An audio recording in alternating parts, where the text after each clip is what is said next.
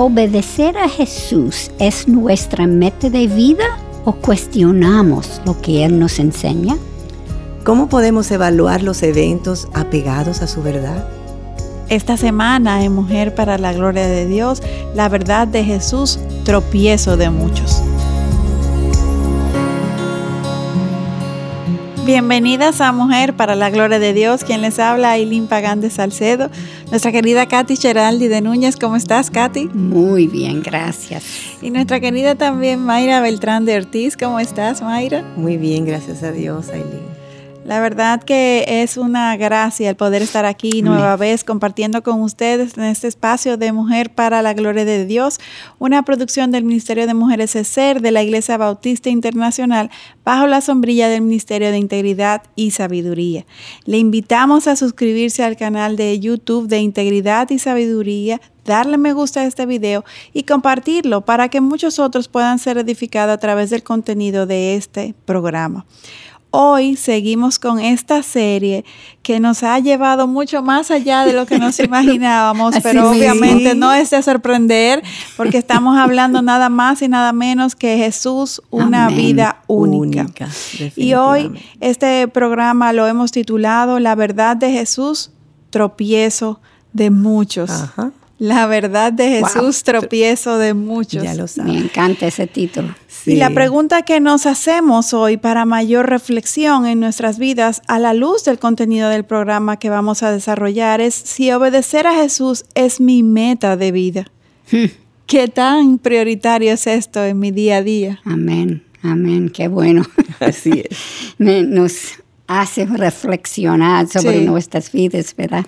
Y gracias a Dios quien nos permite continuar compartiendo con todos ustedes nuestro espacio de mujer para la gloria de Dios. Recuerden contestar las preguntas que estamos posteando en Instagram para que puedan sacar mayor provecho personal al contenido del programa de hoy. Y como siempre, antes de iniciar con nuestro estudio, vamos a presentarnos a nuestro Señor en oración. Madre, ¿tú podías orar para nosotros? Claro que sí. Padre nuestro que estás en los cielos, Señor, gracias. Una vez más, gracias, Padre, por permitirnos estar aquí una vez más y compartir, Señor, tus enseñanzas, Señor. Eh, no demos por sentado, Señor, esta gracia que tú nos otorgas a nosotras en este día, Señor. Gracias por cada persona que va a estar escuchando, Señor. Te presentamos sus corazones, Señor. Y permite que nosotros podamos transmitir lo que por gracia tú has inspirado, Señor, para que otras sean bendecidas y ministradas como lo hemos sido nosotros a medida que vamos estudiando este material, Señor. Gracias por la vida de Jesús, por la vida única de Jesús, Señor. Y te pedimos, Señor, gracias, sabiduría, de nuevo en nuestras palabras, para que todo esto sea para tu única gloria, mi Dios. En el nombre de Jesús te lo pedimos. Amén. Gracias. Y Aileen y Katy, la semana pasada estudiamos cómo los religiosos judíos, Pilatos y Herodes, evaluaron todos los acontecimientos desde una cosmovisión terrenal. Eran incapaces de ver lo que estaba ocurriendo espiritualmente. Dios estaba llevando a cabo la salvación del mundo a través de hombres pecaminosos con intenciones malvadas, demostrando que para los que aman a Dios, todas las cosas cooperan para bien. Amén. Esto es para los que son llamados conforme a su propósito, como dice Romanos 8, versículo 28. Así es. Y hoy queremos seguir donde nos quedamos la semana pasada, repasando la tortura de Cristo antes de la crucifixión. Recordemos que Pilato en realidad no quería sacrificar a Jesús porque no había encontrado ningún crimen que éste haya cometido. Por eso Pilato estaba seguro de que el enojo de los religiosos sería satisfecho al azotar a Jesús. Qué tan equivocado estaba. Pensó que lo dejaría libre de luego de verlo azotado, pero para su sorpresa estos eh, comenzaron a gritar en aquel momento, luego de azotar a Jesús, crucifícalo. O sea, frustrado ya Pilato, al no encontrar un fin al caso de Jesús, conciliarlo con los líderes religiosos, Pilato entonces le dijo, tomadle vosotros y crucificadle, porque yo no encuentro ningún delito en él. Esto lo leemos en Juan 19, 6. Y Pilato estaba tratando de no matar a Jesús. Sin embargo, cometió el error de darle largas al asunto, a creer que podría convencer a los judíos de dejar libre a Jesús. Y este mal manejo de Pilato nos confirma que la posición de liderazgo demanda de integridad y firmeza de carácter para ser capaz de enfrentar oposición y decir no aunque nadie está de acuerdo con la decisión. Que la confianza, que la confianza esté en que Dios tiene los corones de corazones, escúchame. Corazones. Podemos comenzar con eso otra vez. Juancho. Perdón. Comience de nuevo. Sí. Ok.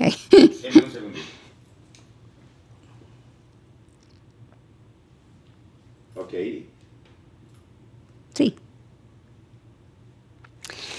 Pilato estaba tratando de no matar a Jesús. Sin embargo, cometía el error, de darle largas al asunto, a creer que podía convencer a los judíos de dejar libre a Jesús. Y este mal manejo de Pilato nos confirma que la posición de liderazgo demanda de integridad y firmeza de carácter para ser capaz de enfrentar oposición y decir no aunque nadie está de acuerdo con la decisión. Que la confianza esté en que Dios tiene los corazones de las personas en sus manos. Claro está, esto ocurre en aquellos que creen que todas las cosas cooperan, para, bien. El problema con Pilato es que e, él, no podía confiar en un Dios que él, no, conocía. Así es, Katy. Además de que Pilato tampoco tuvo la fortaleza de carácter para pararse en la brecha sin importar las consecuencias. Pilato debió mantener su posición desde el principio, pero por miedo a perder el poder, maquinó todo con el único objetivo de cuidarse a sí mismo en vez de actuar con justicia. Mire, ese amor de poder. Así, amor al ah, poder. Y eso es tan real en la naturaleza. Hasta el día de hoy. Y claro. Y entonces terminó enredándose en su misma maquinación a tal punto que luego él no pudo salirse de ella. Quiero que leamos Proverbios 6, versículos 16 al 19, para que podamos ver claramente por qué Dios odia estas maquinaciones malignas, porque las vemos en acción en este acontecimiento. Y déjenme leerlo. Dice así, seis cosas hay que odia el Señor y siete son abominación para él. Ojos soberbios, lengua mentirosa. Mm manos que derraman sangre inocente, un corazón que maquina planes perversos, pies que corren rápidamente hacia el mal, un testigo falso que dice mentiras y el que siembra discordia entre los hermanos. O sea, los religiosos ellos habían estudiado esto. Ellos conocían esto que decía la ley, mientras que Pilato obviamente nunca había leído las escrituras porque él no conocía nada de esto. Sin embargo, realmente la ley de Dios ha sido escrita en el corazón de todo ser humano, porque fuimos creados a su imagen y semejanza. O sea que al final de cuentas nadie tiene excusa. Exactamente. y algunos tienen más castigo que el otro. Claro. Dios nos ha dicho a través de Pablo en Romanos capítulo 2 que la ley está escrito en nuestros corazones, como alguien dijo. Leamos en los versículos 14 a 15. Porque cuando los gentiles que no tienen la ley cumplen por instinto los dictados de la ley. Ellos no teniendo la ley son una ley para sí mismos, ya que muestran la obra de la ley escrita en sus corazones, su conciencia dando testimonio y sus pensamientos acusándolos una vez y otras, defendiéndolos. Sí, por eso Dios está justificado en decir que pagará a cada uno conforme a sus obras a los que son ambiciosos y no obedecen la verdad, sino que obedecen a la injusticia, ira e indignación. Habrá tribulación y angustia para toda alma humana que haga lo malo, del judío primeramente y también del griego. Porque en Dios no hay acepción de personas, pues todos los que han pecado sin la ley, sin la ley también perecerán. Y todos los que han pecado bajo la ley, por la ley serán juzgados. Esto está en Romanos 2, versículo 12. Y aunque los romanos no creían en el Dios de los judíos, ellos respetaban a todos los dioses sin importar cuál fuera, pues estos eran muy supersticiosos. De hecho, la esposa de Pilato le había advertido a este sobre tener mucho cuidado con Jesús y evitar hacerle daño a Jesús, o porque ella había tenido un sueño en donde había eh, sufrido mucho por causa de Jesús. O sea, esto nos lleva a entender un poquito más por qué tal vez la resistencia de Pilato de matar a, Jesús. Y, y aunque no conocemos los detalles, sin embargo, vemos la mano del Señor dando a Pilato una y otra vez la oportunidad para evitar este castigo, que le había revelado en sueños a su esposa, porque de eso se trata. A mí, así, mismo se ve. A, un no creyente, el Señor está avisándolo, dándole otra oportunidad de no sí, Advertencia. Y al entregar a Jesús a los religiosos para que estos le crucificaron, la respuesta de Jesús fue, nosotros tenemos una ley y según esa ley, él debe morir porque pretendió ser el Hijo de Dios. Eso es en Juan capítulo 19, versículo 7. Y sabemos que cuando Pilato oyó estas palabras, se atemorizó aún más. Eso es 19, 8, el, próximo versículo. El dilema de Pilato creció aún más por no plantar su posición desde el principio, como debió haber hecho. Aunque Pilato tenía miedo de los dioses, era prioridad para él pacificar y agradar a los religiosos para salvaguardar su posición, otra vez su poder. Por eso decidió interrogar a Jesús una vez más. Una vez más, así es. Y de nuevo Cristo no contestó. No. Por supuesto, desesperado porque nada estaba saliendo como planeado. Pilato le dice, ¿a mí no me hablas? ¿No sabes que tengo autoridad para soltarte y que tengo autoridad para crucificarte? Y Jesús respondió, ninguna autoridad tendrías sobre mí si no te hubiera sido dada de arriba. Por eso el que me entregó a ti tiene mayor pecado. Eso está en Juan 19, versículo 11, una galleta sin mano, como dicen. Pilato procuraba soltarle, pero los judíos gritaron y escuchemos lo que decían. Si sueltas a este, no eres amigo del César. Mm. Todo el que se hace rey se opone al César. Eso está en Juan 19, versículo 12. No eran brutos, ¿no? No, no, no. Y, y el, el, el, miedo de Pilato, lo que lo dominó fue eh, el miedo al hombre, la aceptación del hombre. Que es un lazo, dice la palabra. Ahora, entonces, dado su proceder, Pilato tuvo mayores problemas con los judíos y con los romanos. Su trama se hizo cada vez más complicada porque no dijo que no desde el principio.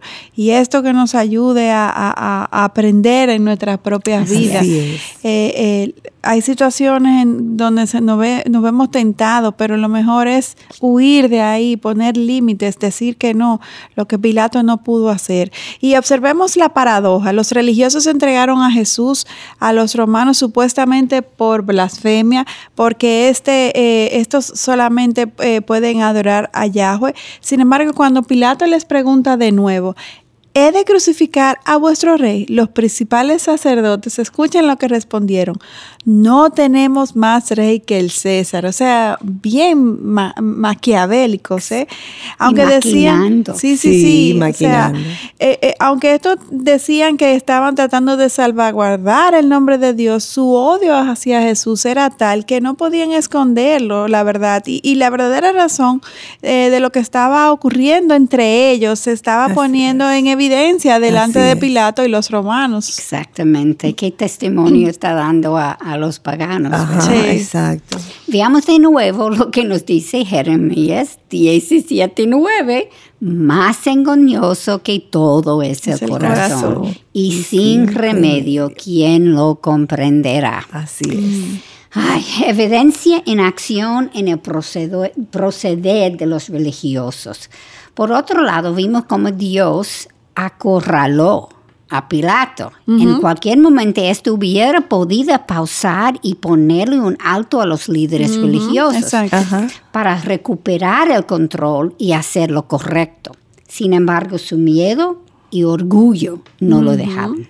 En cada paso se enredó aún más. Jesús, en el final, fue crucificado y él fue que dio el orden. En otras palabras, para Pilato el poder era su Dios y sacrificó la verdad y la ejecución de un hombre inocente en el altar de su Dios. Así es, eh, Katy, como el corazón es engañoso, Pilato trató de evadir su responsabilidad cuando vio que se formó un tumulto. Entonces, dice Mateo 27, versículo 24, entonces tomó agua y se lavó las manos delante de la multitud, diciendo, soy inocente de la sangre de este justo, allá vosotros. El único que tenía el poder para tomar una decisión final era él, Pilato. Y aunque él entendía que los líderes judíos querían, no procedía porque él sabía que Jesús era inocente. Por su miedo, orgullo, apego al poder, al final dio el sí siendo copartícipe en aquella atrocidad. Así es. Una cosa es estar inocentemente equivocado y otra es colaborar con aquellos con quienes sabes que están equivocados, que fue la posición de Pilato. No puede lavar la mano de eso. Exactamente. Sobre todo con algo tan grave como es la vida de una persona, en este caso Jesús. Eh, no cualquier persona, sino nada más y nada menos que Dios, eh, el Hijo de Dios, el Dios creador, la segunda persona de la Trinidad encarnada. O sea, Pilato no tenía idea de las implicaciones de lo que estaba haciendo. Yo me imagino cómo debió de reaccionar la esposa de Pilato después de, haber sucedido esto. Tristemente, eh, los que debían saber, eh, los religiosos, eh, estudiosos de las escrituras, ni siquiera estos tampoco sabían en realidad la implicación de lo que ellos habían cometido. Escuchemos la respuesta que estos, de hecho, le dieron a Pilato al hacer esta afirmación. Dijeron los religiosos, caiga su sangre sobre nosotros y sobre nuestros hijos. Wow. Wow. Ellos estaban seguros que estaban correcto, obviamente. Pues yo puedo decir, déjalo caer sobre mí, pero sobre mis hijos. Sobre sus hijos. Ellos estaban seguros que estaban correcto. wow. Toda esta historia lo podemos leer en Juan capítulo 9. Este es el capítulo más triste y al mismo tiempo más alentador para los creyentes. Las criaturas, sin saberlo, estaban tratando de matar a su creador. Sí. En el libro de Chuck Swindoll, que se llama Jesús, la vida más grande de todas, esta hace un excelente resumen de los personajes involucrados en ese evento. Entre estos, Pilato, quien estaba completamente convencido de la verdad, sin embargo, se negó a actuar en consecuencia por miedo a perder el favor de ciertas personas y perder su poder. Así es, y Aileen y Katy, este mismo miedo también está en nosotras. Claro que con sí. otra presentación, mm. el miedo al que dirán. Le damos tanta importancia a lo que otras personas piensan de nosotras, cuando la realidad es que muy frecuentemente van a pensar algo malo, porque esa es la naturaleza pecaminosa. Sí, Además de que lo que debe realmente importar no es lo que Dios piensa, porque Él es nuestro estándar y su naturaleza es santa y amorosa. Por eso Cristo dijo en Mateos 10, versículo 28, no temáis a los que matan el cuerpo, pero no pueden matar el alma. Más bien temed a aquel que puede hacer perecer tanto el alma como el cuerpo en el infierno. Muy buen consejo. Wow. Excelente sabiduría. Hoy en día hay muchos que reconocen la verdad de Jesús, sin embargo, así como Pilato, la rechazan. La rechazan siendo entonces Jesús eh, eh, la, piedra de tropiezo para muchos, la verdad que Dios, que Jesús nos vino a compartir. Por otro lado también tenemos a Herodes, un hombre que por mucho tiempo caminó entre dos aguas sin poder diferenciar entre la mentira y la verdad, aunque finalmente fueron sus deseos los que se convirtieron en la verdad y el conocer la verdad ya no le importó. O sea, como Herodes tuvo dinero, poder y fama, se creyó estar por encima del bien y del mal, por encima de la ley, para hacer todo lo que quisiera, sin que nadie le confrontara. Y nadie le confrontaba, dado el poder que tenía en realidad. Exactamente, y tenía miedo también, lo mismo que Pilato Así mismo, tenía. Y los religiosos, aunque quisieron aparentar conocer y vivir por la verdad, Sin embargo, su comporta, se comportaron como hipócritas. A pesar de haber creado más de 600 reglas a, a, partir de los 10 mandamientos de Dios, le dio el pueblo, para estos lo más importante no era la verdad, ni el obedecer a Dios. Lo más importante para los líderes judíos era su agente personal y el mantener el, poder. El poder, eso, el Dios poder. Así mismo sobre su pueblo. Estos fueron quienes decidieron lo que era verdad y no lo que Dios decía. Así es, y al estudiar hoy esta historia, podemos ver en cada uno de estos personajes sus diferentes razones para rechazar la verdad de Dios. Jesús vino para dar testimonio de la verdad, pero Pilato no valoró lo que Jesús decía. Herodes tuvo una vida superficial, centrada en su entretenimiento y por ende no pudo reconocer tampoco la verdad. Y los religiosos ignoraron la verdad dada su soberbia y su ira. ¿Y nosotras? ¿Hemos reconocido a Cristo como la verdad? Hmm. ¿Estamos caminando en su verdad? Este es un excelente punto para terminar el programa de hoy y permanecer reflexionando por el resto de la semana. Amén. Excelente, excelente punto. Aprovechemos en verdad y meditemos sobre cuál es la verdad que nos motiva a accionar y las implicaciones que estas verdades tienen en nuestra vida, porque si es la verdad de Dios la que estamos siguiendo, definitivamente hay un precio que pagar.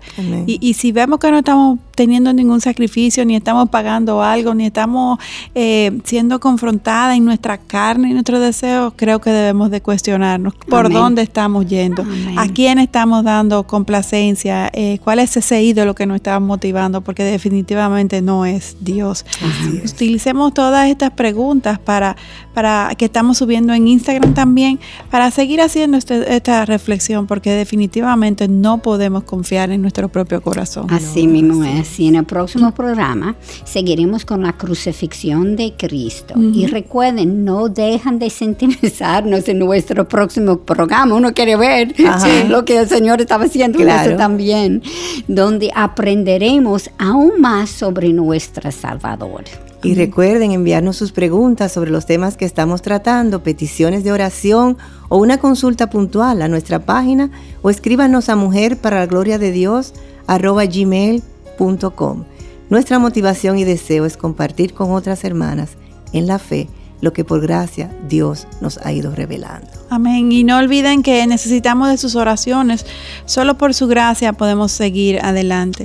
Ya saben que pueden seguirnos en Twitter e Instagram escribiendo a arroba mplgdd y en Facebook Mujer para la Gloria de Dios. Les esperamos en nuestro próximo encuentro en Mujer para la Gloria de Dios. Dios les bendiga.